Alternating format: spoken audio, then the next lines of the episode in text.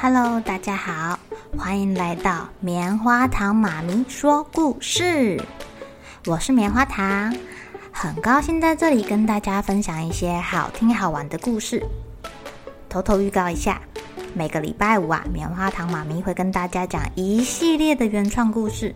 身体大公司要告诉大家，我们厉害的身体是怎么运作的哟，千万不要错过了。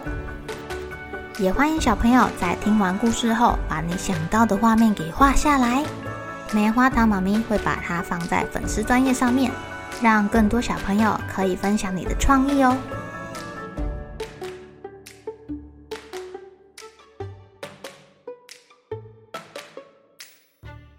Hello，亲爱的小朋友，今天过得怎么样呢？你们有没有什么小秘密呀？或者是？你们的朋友有没有告诉你什么小秘密？然后拜托你不要说出去呢？今天棉花糖妈咪要来讲一个故事，叫做《你不要告诉别人哦》。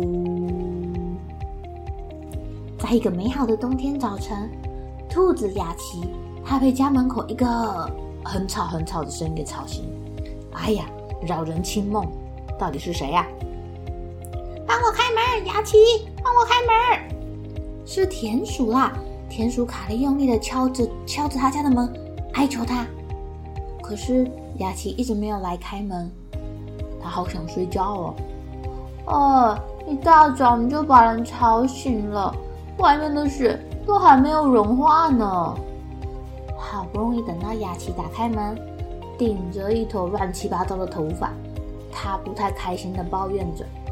我等不及了，我一定要跟你说一个很重要、很重要、很重要、很重要、很重要的事，这是秘密哦。哦，秘密？哦，我一直想要当一个秘密的守护者。雅琪很兴奋地说：“你答应我哦，一定会保守这个秘密，不会告诉别人哦。”啊，卡利，你可以相信我哦，我绝对不会把你的秘密说出去的。看着雅琪一脸认真、严肃的模样，卡利相信哦。他迫不及待地贴近雅琪的耳朵，说出那个珍贵的秘密之后，啊，他松了一口气，很放心地离开了。雅琪现在身负重要的使命，他非常的开心。他决定带着他的滑板车去散步，顺便看看雪融化的情形。滑呀滑呀滑呀，他滑到了邻居黄鼠狼的家门口。早安，早安，路易斯。早安，早安。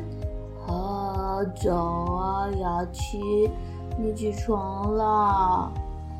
路易斯睡眼惺忪，有点惊讶。对啊，卡利一大早跑到我家来跟我说哈。哦，雅琪突然闭上了嘴巴，她对于自己差点说出秘密感到很错愕。她不是秘密的守护者吗？雅琪还来不及跟路易斯说拜拜，就赶紧跑回家，把自己关起来。他下定决心，直到卡利自己说出那个秘密之前，他不会再踏出家门口一步，因为他绝对不能泄露朋友的秘密。过了几个礼拜，雅琪看着他家里面的厨粮只剩下几根红萝卜了，他都没有出门找食物诶。他现在非常后悔知道卡利的秘密了。啊，我会变成什么样子呢？雅琪叹了一口气。唉，我不能为了一个秘密而饿死，但是我也不能背叛我的朋友，好难啊！要是我可以丢掉这个沉重的秘密，我可能就会轻松许多哦。可是我。我要怎么做呢？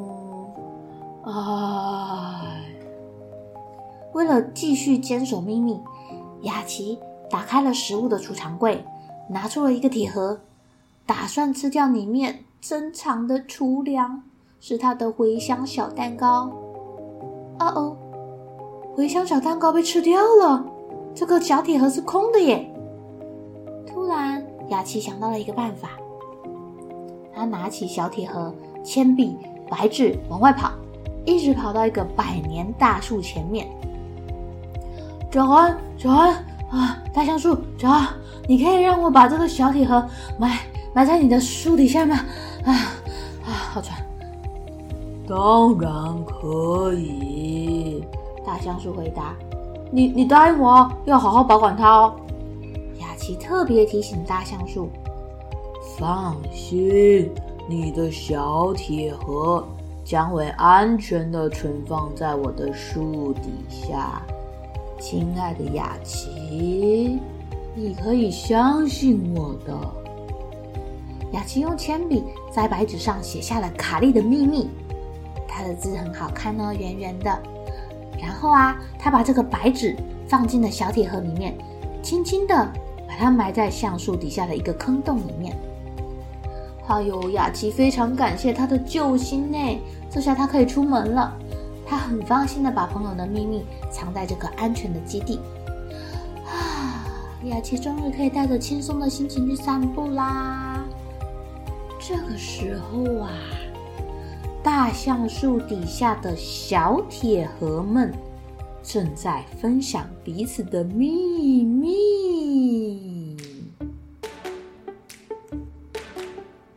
亲爱的小朋友，有什么方法可以让你既保守朋友的秘密，然后又可以安心的出去玩，不用担心自己把这个秘密讲出去呢？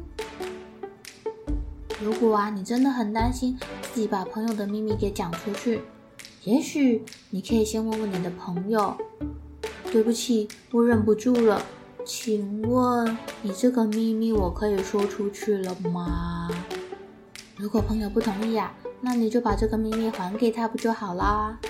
不过，故事里面大橡树下面为什么有这么多的小铁盒啊？到底发生什么事情了？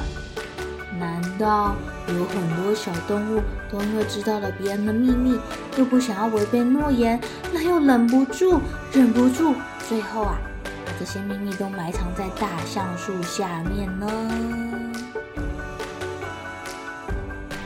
了，小朋友该睡觉了。一起来期待明天会发生的好事情吧。